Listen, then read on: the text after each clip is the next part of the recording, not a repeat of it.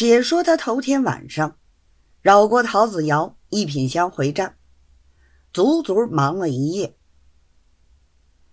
次日把王道台送了动身，他便一直找到王二调行里，说起这件事情，托他为例。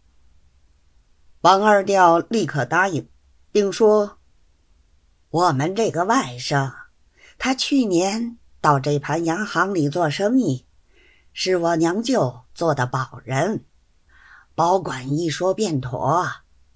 就是姓魏的，也是熟人，不消多虑。”周老爷去后，王二调果然把他外甥叫了来，说。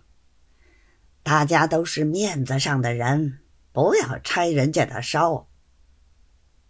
九五科当将底细，全盘告诉了娘舅。王二调道：“既然如此，也不犯着便宜姓陶的。